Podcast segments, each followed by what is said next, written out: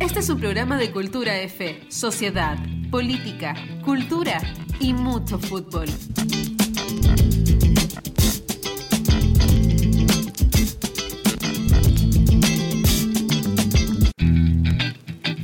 Iniciamos un nuevo episodio de nuestra serie Clubes con Encanto. Hoy día con un club icónico, el Sao Paulo Fútbol Club. Eh, ¿Cómo estás, Connie? Bien, ¿y tú, Cristian?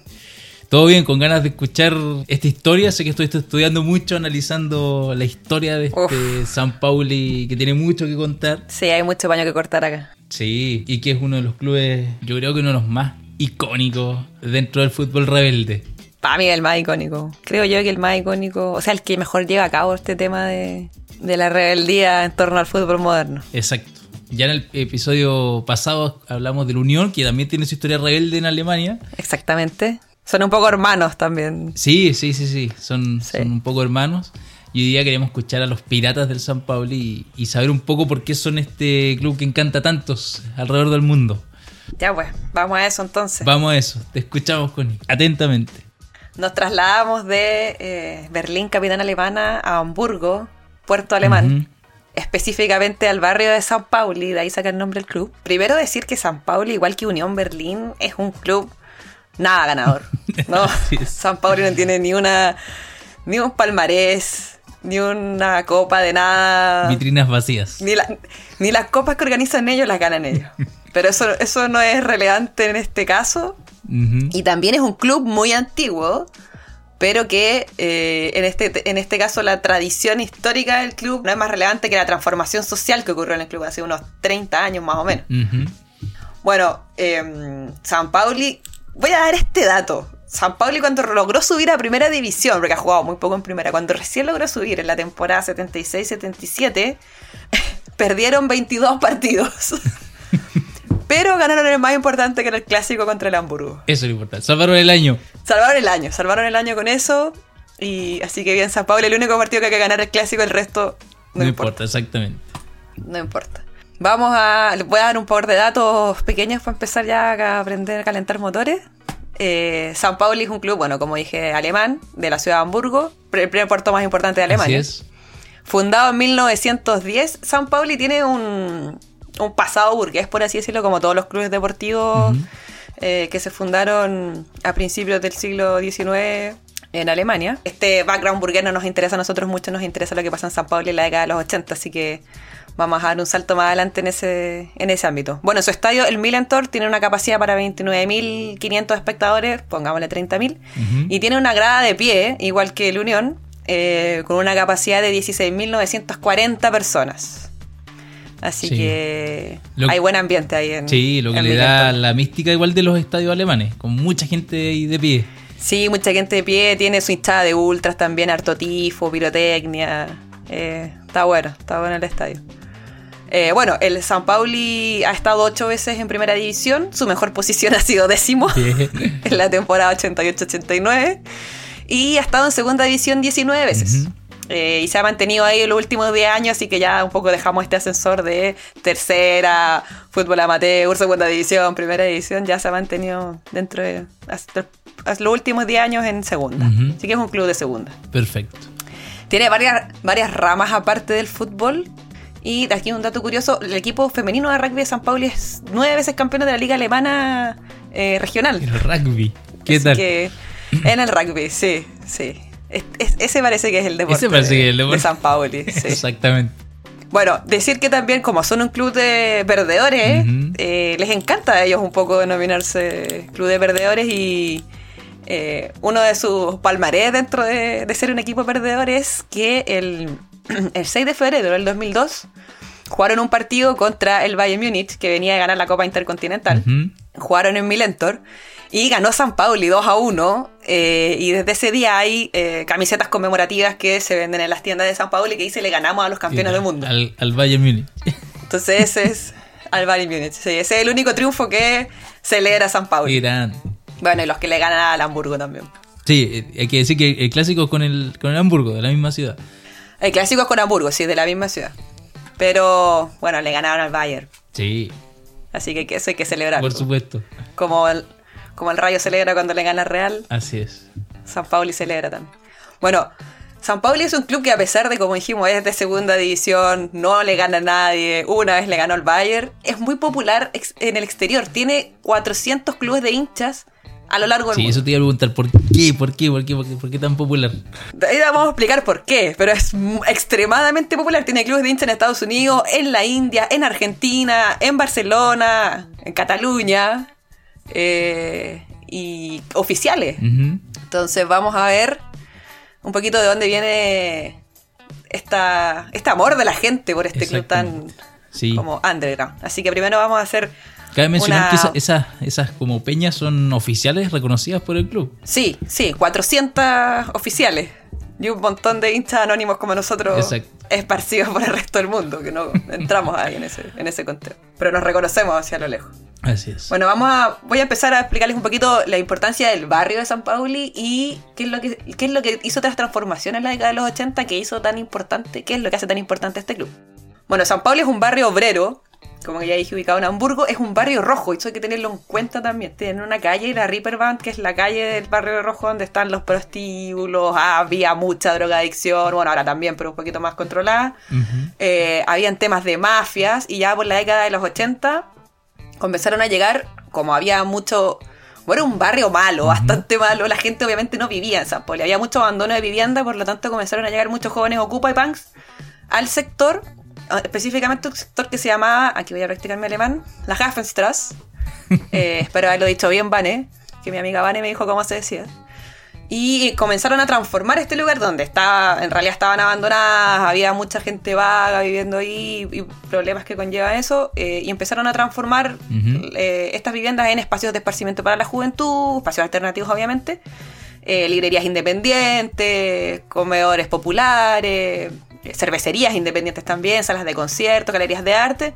Entonces estos espacios ocupados empezaron a crear, a hacer comunidad dentro de las comunidades que donde se estaban tomando estos espacios y a limpiar un poco y utilizar de mejor manera los espacios abandonados. Hubo muchos intentos de desalojo por parte del alcalde de Hamburgo, porque nunca habían visto que hayan punks y ocupas en ningún lado, por la, por la ley en realidad. Era un movimiento que nacía en ese momento, ¿no? Exactamente, estaba tomando mucha fuerza en Alemania y el barrio de San Paulo era, pero le caía como anillo al dedo el movimiento Cupa.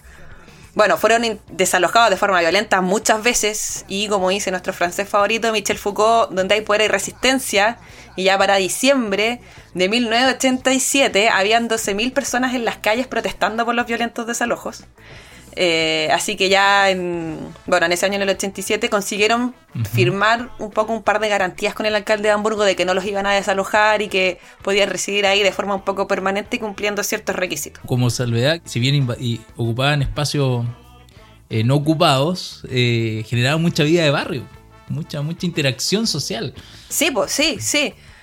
Entonces, exactamente, esas 12.000 personas eran gente del barrio de San Pauli que salió a las calles a pedir que por favor no echaran a los ocupados y a los punks que estaban viendo ahí porque habían, le habían dado un resurgimiento al barrio. Sí, le, daban vida, exactamente. Sí, exactamente. Durante la década de los 80 hubo un ola de sida en Hamburgo, que sobre todo en San Pauli por este tema del barrio rojo se cerraron un montón de burdeles, se contagió mucha gente, entonces mucha gente se empezó a ir del barrio también. Para finales de los 80 ya habían como 10.000 habitantes menos en San Pauli que a principios de la década. Bueno, entonces con este background y con estos ocupas aquí habitando el barrio y siendo bien recibidos, eh, llegamos más o menos al año 86-87, donde estos ocupas de la Hafenstrasse comenzaron a ir al estadio, porque el fútbol es de todo. Así es. También le gustan los ocupas y a los punks. Así que algunos escapando de que eran hinchas de Hamburgo, escapando de las graderías de Hamburgo, porque durante la década de los 80, principios de los 90, ya con la caída del muro, comenzó un ascenso del, movimiento hooligan y de la ultraderecha, del, nazismo. Hubo un resurgimiento del nazismo en Alemania. Eh, en los estadios se vio mucho con este con el movimiento hooligan y agarró mucha fuerza. Entonces en Hamburgo empezaron a haber muchos cánticos racistas, cánticos xenofóbicos, eh, bueno, peleas con los otros, con las otras hinchadas, muertes de hinchas. Entonces un poco la violencia se tomó ahí el fútbol y había muchos eh, hincha punk, hincha ocupada que no coincidían con esto y escaparon de, Hamburgo, del estadio del Hamburgo y se fueron a este club pequeño ubicado en este barrio, en este gueto, en este barrio rojo, que donde ellos podían ser. ser y hacer. Entonces se fueron ahí de a poquito integrando a, a, este, a este club. Eh, ya para el año 86-87 había más o menos 200, 200 hinchas ya de, los punks eh, en San Pauli. Y aquí es donde comienza el mito de San Pauli. Con la llegada de los punky a, al estadio, al Millentor. Para el año 86, eh, San Pauli estaba disputando como club de fútbol el ascenso a Primera División. Contra el Fútbol Club 08 Homburg que ocupaba el penúltimo puesto de la Bundesliga. Se jugó el partido de visita, perdió a San Pablo y 3-1, obviamente. y la novedad. ninguna novedad.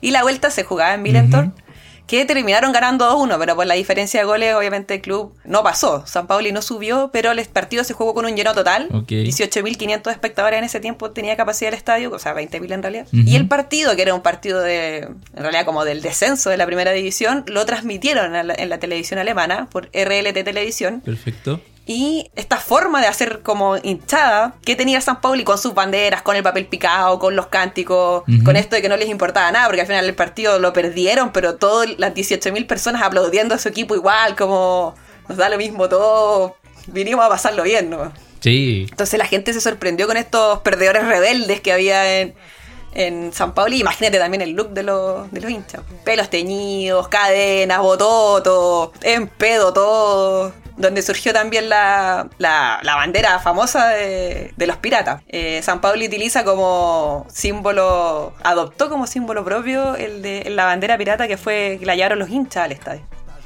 Aquí comenzó con este partido el, mito de San Pauli como de. Antes de eso, solo, solo decirte entonces, los, los, los, pan que llegan al, y los ocupas que llegan a San Pauli se hacen suyo el club, la hinchada, y, y, empiezan a marcar esta, esta diferencia comienzan a ir cada vez más al estadio. Sí, exactamente. Y esta diferencia también como política con, el, con el rival de turno que era el, el Hamburgo. Con Hamburgo, que hasta el día de hoy se hay una diferencia como...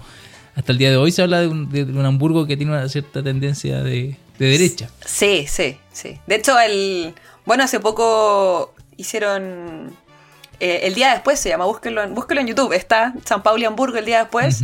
Eh, que es una cadena española que hace estas mini cápsulas, y hicieron una del, clásico, y claro, hay una diferencia notable en cómo se ven los hinchas de San Pauli sobre cómo se ven o cómo están vestidos los hinchas del Hamburgo. Eh, hasta el día de hoy se nota que, y que ya el movimiento punk ha decaído un poco también en la zona de San Pauli, ya que está más gentrificada, pero igual tú lo ves.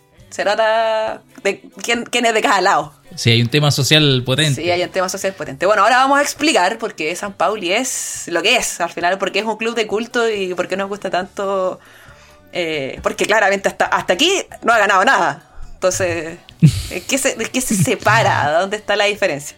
Bueno, San Pauli es un club totalmente político. Totalmente político y eso es lo que nos encanta. Eh, el 2009 la Asamblea General del Club aprobó unas directrices generales bajo las cuales, eh, o sea, para garantizar la autenticidad del club y un poco los valores éticos de cómo iba a funcionar, dentro de qué valores se iba a mover. Aquí yo tengo para mí los dos más importantes que es, el primero, que el club está constituido por sus socios, el personal, los aficionados y los voluntarios, es parte de la sociedad y del tejido social que lo envuelve, por lo tanto no se puede abstraer de eso, y se encuentra directa o indirectamente influenciado por los cambios políticos, sociales y culturales.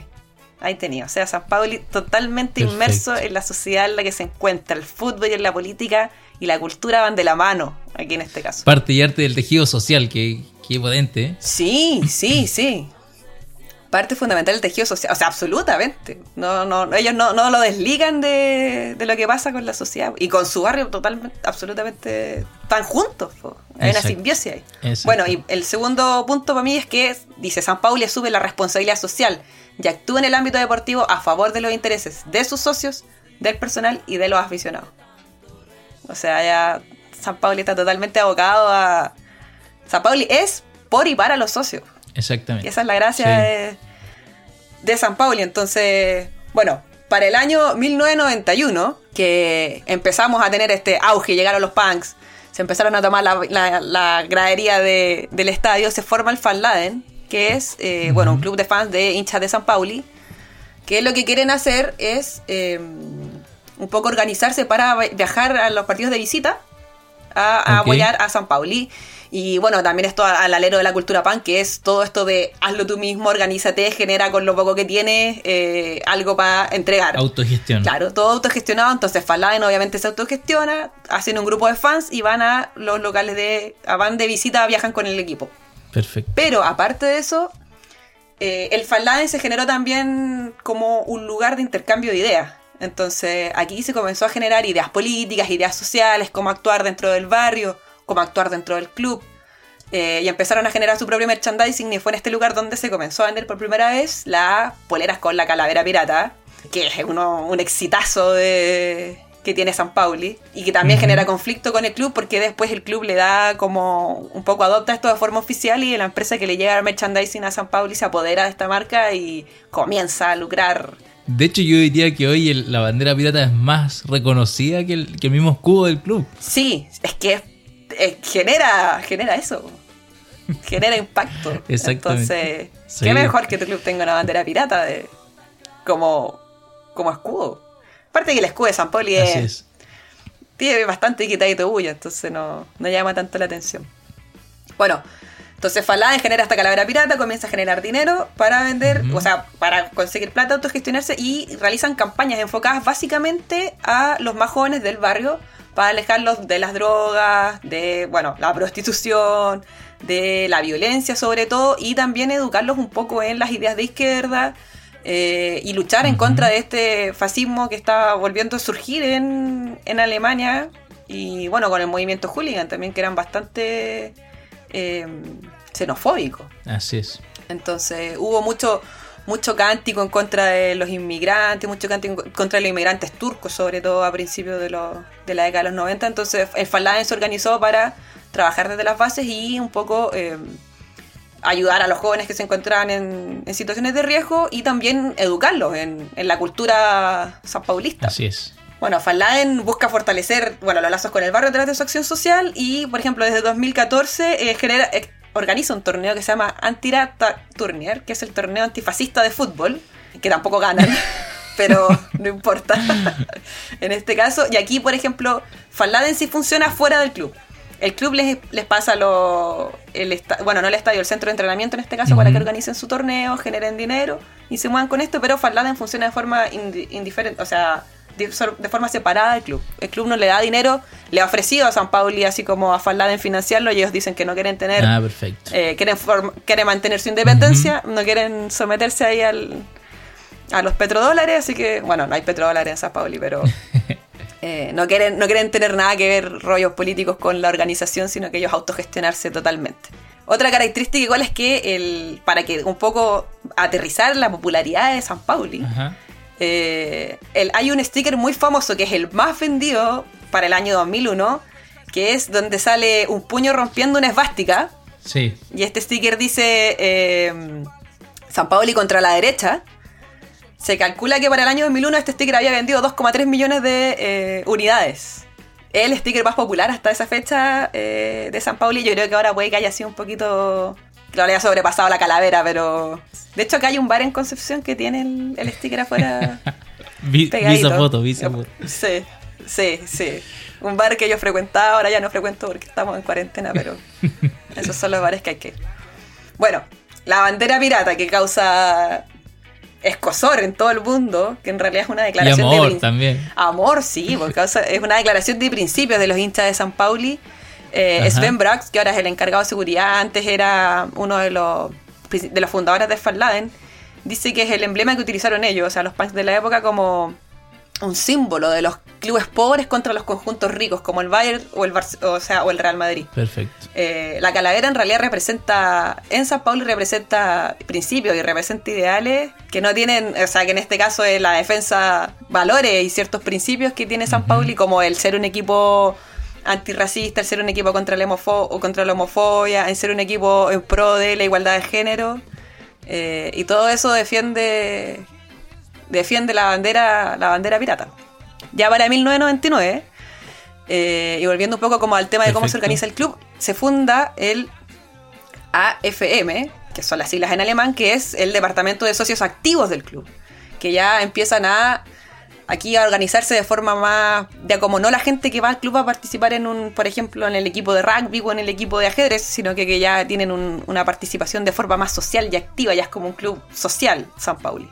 Entonces ellos dicen organicémonos y empecemos a comprar eh, las acciones del club. Entonces se organizaron y empezaron a comprar los activos del club y ya tienen para el año 2004 ya conformaban el 60% de los socios activos de San Pauli por lo tanto ellos tenían poder y voto en la Asamblea General Anual. Perfecto. Y aparte de eso se destina, bueno, cobran un, una platita ahí y con esos recursos, que son el, 75% de esos recursos, se utilizan para el mantenimiento y el desarrollo de puras, puras actividades que en realidad están dedicadas a los jóvenes del barrio de San Pauli, porque esa es la gracia del club en realidad. Tiene está ligado de forma total a su barrio, no, no se desconoce, no se desclasa toda la plata que al final se le critica un poco de lo que genera por la calavera, de lo que genera en venta de camisetas, porque al final San Pauli es el club, club de culto más famoso que hay. Se destina, se destina a eso, a actividades del barrio. De hecho, eso te iba a decir, que es un tema que está muy actual hoy día, que es el tema de, cómo se administran los clubes en Alemania. Y el San Pauli, claro, está con esta lucha de mantener el la administración por parte de los socios. Y sumado a lo que tú dices de que, el San Paulo, siendo un equipo de segunda, perdedor, es uno de los clubes que más venden merchandising en Alemania. Sí, es el quinto club que más vende merchandising en Alemania y es un club de segunda que no la ganaba nadie, nuevamente. Y claro, ahí está la diferencia, porque San Pauli gasta gran parte de, de lo que gana en merchandising, lo reinvierte en, en el barrio. Entonces está muy involucrado en todo lo que pasa ahí, en tratar de tirar un poquito el barrio para arriba y ayudar a la gente. Al final es su gente, pues si sus hinchas son, son los mismos dueños del club. Así es. Hace poco hicieron una. Eh, tenían una iniciativa de tener un criadero de abejas en, dentro del, club porque hay. Bueno, las abejas en Alemania ya casi no quedan. Entonces, San Pauli tiene que aportar ahí al, al mantenimiento de todos. En realidad, si no hay abejas, nos morimos todos. Así que, gracias, San Pauli. Bueno, el AFMB o el Departamento de los Socios Activos. socios, sí. Para el año. Estas son, estas son las cosas que hace San Pauli, un club especial.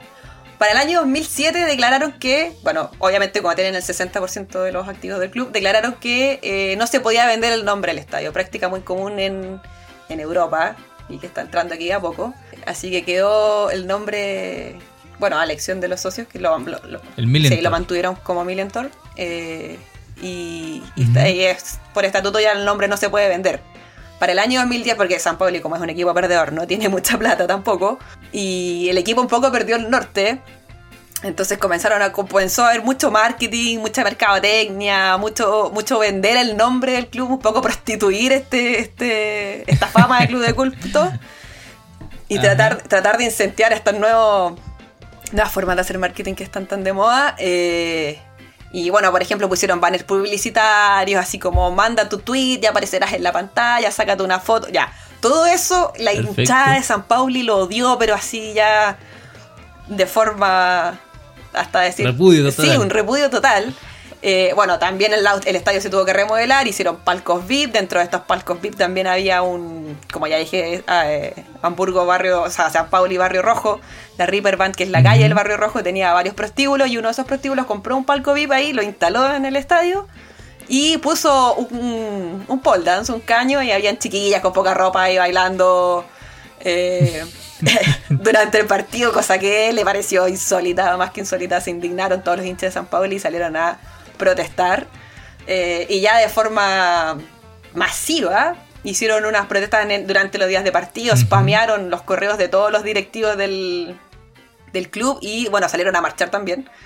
Y una de las campañas que hicieron fue hacer la, la bandera pirata, pero con el fondo rojo en vez del fondo negro, eh, que dicen ellos que se utilizaba en la época que usaban los piratas cuando tenían intenciones de ejecutar un asalto sin tregua y sin prisioneros. a ese nivel. O sea, a ese nivel a ese nivel. Bueno, al final el AFM logró que eh, se quitara el, el pole dance y las chiquillas con poca ropa ahí, que los palcos VIP se convirtieran en entradas asequibles para, los, para la hinchada, porque al final el club es de ellos. Y eh, que 15 minutos antes del partido se corta toda publicidad en el estadio y lo único que importa es el fútbol. El fútbol, ¿qué tal? El fútbol. Así que bien, bien San Paulo. Bien, sí, o sea, eh, hay un, apego total a los principios que tú mencionaste hace un rato. Sí, no, pero total, total. Bueno, está bien que el, de repente como que la directiva pierde un poco el norte y este centro de socios los lo, vuelven a, al centro. Así es. Eh, bueno, y aparte, aparte de la hinchada de San Pauli que es tan, tan, comprometida y tiene sus valores tan claros, eh, los jugadores también son muy... Y los entrenadores que pasaron por San Pauli también representan un poco estos valores. Mira, por ejemplo, va y que va a salir en nuestro amado Unión a colación, en el partido del 2011 que se jugó en, allá en Berlín, de la Unión contra San Pauli. Eh, el jugador de San Pauli, Marius Evers, marcó un gol como el Diego con la mano le pegó, le pegó con la cabeza, le rebotó en la mano, fue gol. El árbitro lo dio por válido y él fue a hablar con el árbitro, le pidió que por favor lo anulara, que él había metido el gol con la mano y le dice que por favor anúleme el gol y el árbitro le dice, no, no, no, si ya lo cobré. Y al final termina ganando San Pauli 2-1 ese partido. Entonces, así de los de la hinchada para abajo, o sea, todo el mundo San Pauli tiene... Porque al final para ellos ganar, eh, bueno, es un poco como dice Bielsa con la, belleza de los recursos utilizados. Con ganas para ellos ganar con un gol con la mano que no fue válido, no, no tiene sentido. Exactamente. De hecho, quiero sumar un dato que pasó hace poco. Eh, fue a fines del 2019 cuando un jugador del, del San Pauli, que es Senk Sahin turco, ¿Ya? Eh, publicó en, si no me equivoco, Facebook o, Instagram algo a favor del gobierno turco que estaba invadiendo Siria en ese momento. Eh, hinchada del San Paulo y reconocida antibélica, por supuesto, eh, se fue con todo en contra del jugador.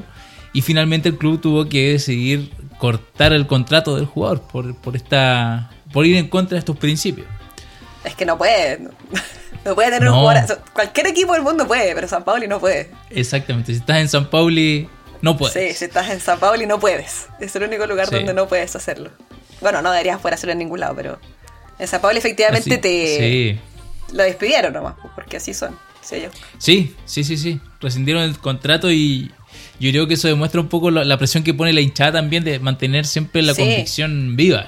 Sí, hacen, hacen muchas campañas en torno a, bueno, a, los refugiados, contra el señor dinero también que tiene el fútbol como lo tiene. De hecho, mira, por ejemplo, el, el Igual Lenin, que es exjugador y entrenador de San pues, del periodo del 2015, para el partido contra el Leipzig, que es otro de los clubes que no nos gustan, eh, comentó que le preguntaron qué le parecía este, este partido contra el Leipzig y lo que estaba pasando, y él dijo que si la alternativa es dejar el fútbol en las manos del fascismo y al comercio, yo renuncio a estas opciones. Nada más. Entonces, así, así son radicales, son, son radicales estos, estos piratas, pero por eso nos gustan. Bueno, abiertamente apoyan a la comunidad LGTBQ.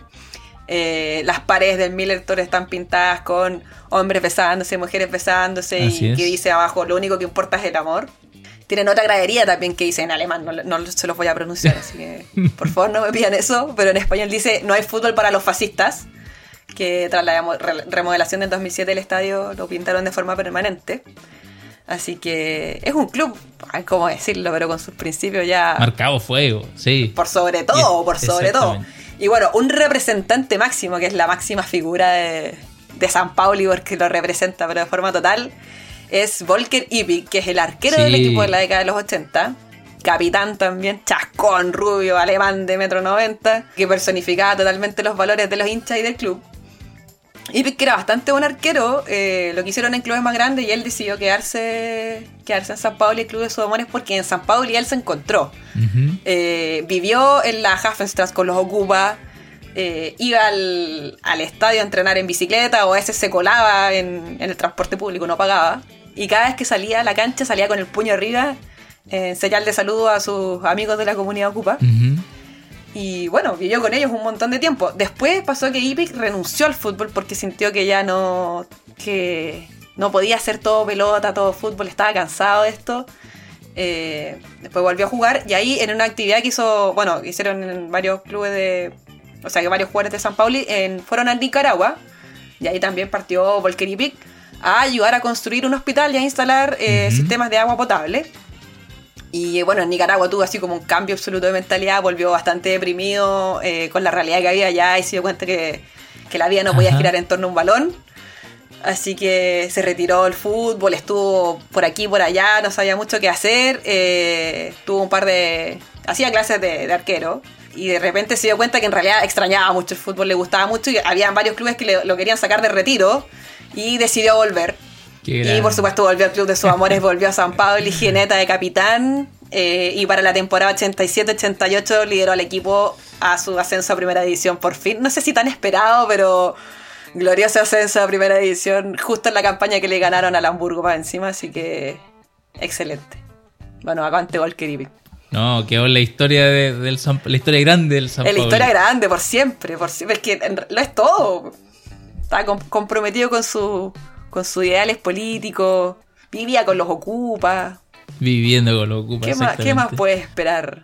¿Qué más puedes esperar? Sí, un símbolo del, de este club. Es un símbolo de este club. Bueno, San Pablo también famoso, famoso por ser un equipo que eh, está en contra de, de la xenofobia y el racismo. Eh, ya para, bueno, cuando, como te hablaba anteriormente, en la década de los 90 hubo un resurgimiento del nazismo y, de los hooligans. Eh, había mucho cántico, mucha esvástica en los estadios, mucho cántico racista. Y en San Paulo para el 97 se prohibieron totalmente en el estadio, en el Millentor, eh, cánticos racistas, xenofóbicos y homofóbicos. y fue el primer club en Alemania en hacerlo. tuvo también, me enteré por ahí, un par de de, pequeños grupos eh, fascistas que se empezaron a formar en San Pauli y los punks, por supuesto, se encargaron de eh, erradicarlos totalmente de Milentos porque no los quieren ahí. Así que lograron, lograron sacarlos, por suerte. Y San Pauli se transformó en lo que es. Y bueno, de ahí surge también el Lampedusa Football Club, que es un club que tiene San Pauli. O sea, no, bueno, es de San Pauli que es autogestionado por ellos mismos, por los inmigrantes de, eh, de este club. Es un club de inmigrantes. Casi todos vienen de la isla de Lampedusa, que es a donde llegan los inmigrantes de África a Europa. Por eso le pusieron así. Eh, bueno, la, iniciativa surgió de las jugadoras del equipo femenino de San Pauli. Eh, y el club accedió absolutamente a apoyar esta, esta acción y les presta los campos de entrenamiento, les ayudan con la indumentaria, con todo lo que ellos pueden en el ámbito como de gestionar. Entonces, a jugar sus partidos y les, dan espacio para que vendan su propio merchandising los días de partido. Y bueno, San Paulo se pone con lo que puede, pero el club se auto, Lampedusa se autogestiona solito también, igual que el Falladen, eh, mantienen su independencia. Así que ahí nuevamente, bueno, San Paulo siendo real no va. Pues, Exactamente. Dice que está a favor de los inmigrantes, son todos bienvenidos en Hamburgo. Sí, bueno, hay que decir que en Hamburgo hay una una fuerte influencia de inmigrantes porque son un puerto, digamos. Siempre, siempre han estado y, se situaron en el barrio de San Pablo y desde los inicios. Sí, siempre. Los inmigrantes. Siempre han estado. Bueno, y el barrio de San. No olvidemos que las, las ciudades europeas son antiquísimas y el barrio de San Pablo, que ya existía en, el 1200, siempre fue un barrio, siempre fue un gueto, siempre fue un barrio apartado, estaba fuera de los muros de la ciudad. Vivían los artistas, los artesanos, los músicos, entonces no era un barrio de bien, nunca fue un barrio de bien. Siempre estuvo apartado. Y de hecho yo creo que no extraña de que, de, que este club tenga esta este idiosincrasia, por decirlo así. Sí. sí. bueno, en 2006, a partir del mundial que había en Alemania, había bastante descontento en Alemania por la organización de este mundial. Bueno, quiso San Pauli, dijo, ok, nosotros vamos a crear nuestro propio torneo eh, de fútbol independiente que invitó a selecciones no reconocidas por la FIFA. Eh, lo que podría verse un poquito como un antecedente con IFA, que yo sé que te gusta a ti, es tu debilidad, Cristian. y bueno, invitaron a estuvo Gibraltar, Groenlandia, el Tíbet, Zanzíbar y la República Turca del Norte de Chipre, que terminó ganando, obviamente, San Pablo y nuevamente no gana. Otro antecedente más de porque San Pablo es un equipo real, un equipo true. Sí, sí, sí, sí.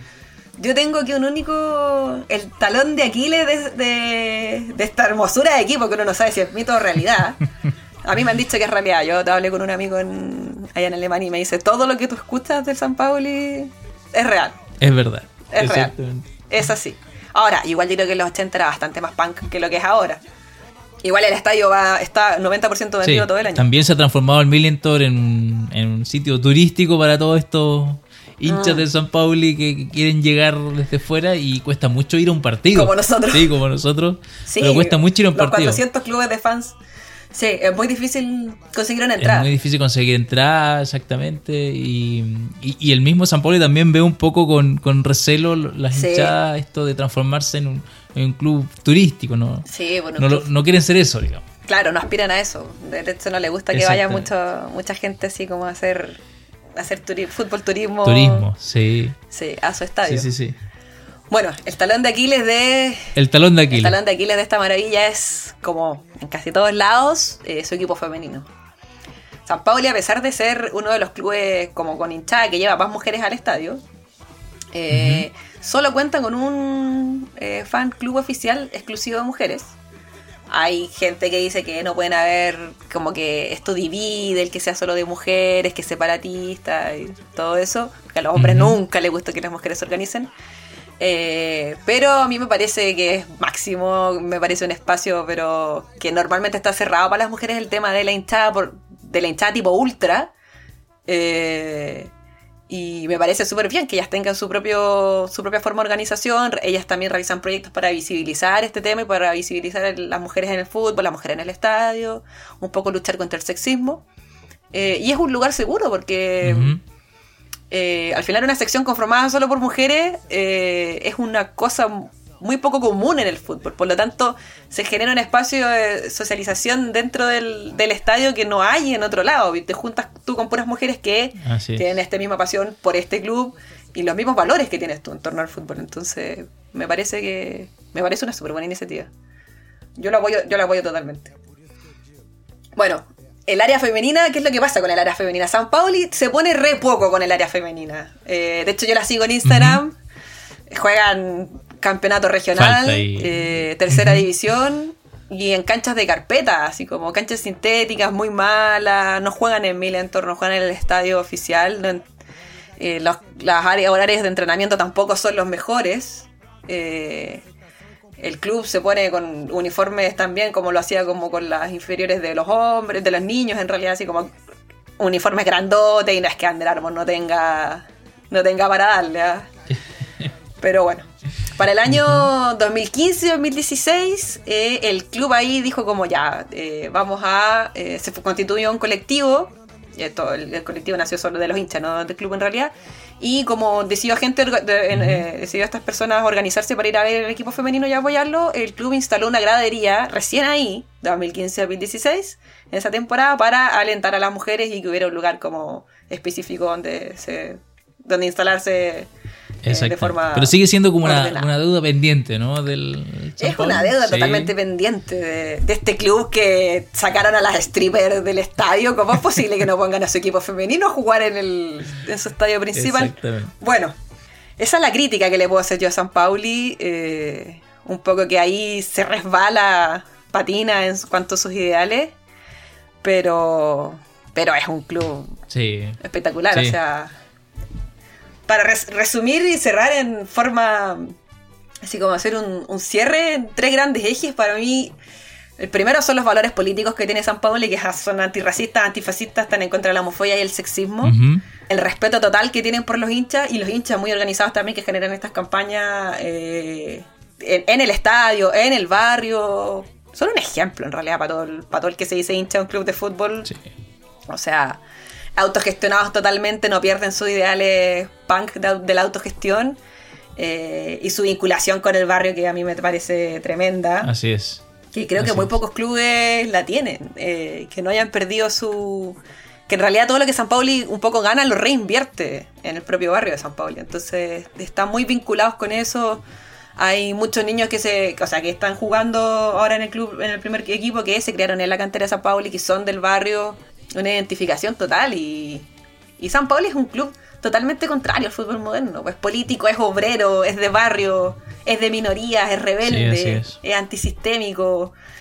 eso es lo que hace la diferencia de San Pauli con el resto de equipos o con el resto de hinchadas que son antifascistas, por ejemplo, que son anti eh, antisexistas es que lo de San Pablo es de parte desde la institución. O sea, está en su declaración de principio. En los estatutos del club. En los estatutos del club. Y eso no lo tiene ningún otro club. Y va totalmente en contra del fútbol moderno. Así que dámelo siempre nomás, aunque. Aguante San Paulo. Aguante San Paulo, que sea muy popular, está bien que sea popular. Ojalá contagie un par de clubes más y se destruyan los otros clubes que no nos gustan, los, los Leipzig, los Manchester City. Sí, totalmente. Sí, sí, sí, sí. Yo creo que ese resumen final que hace es buenísimo, es identidad, es pertenencia, es compromiso social, es política. Y, y por supuesto fútbol, que nos encanta, pero, pero eso es lo que hace lindo y lo hace encantador el San Paulo y por eso está en estos clubes con encanto. Por eso está donde está. Sí, exactamente. Voy a preguntar, Connie, tú estuvimos revisando un libro que es muy reconocido entre los hinchas del San Pauli, para los que les guste esta pasión pirata. Sí. Cuéntanos.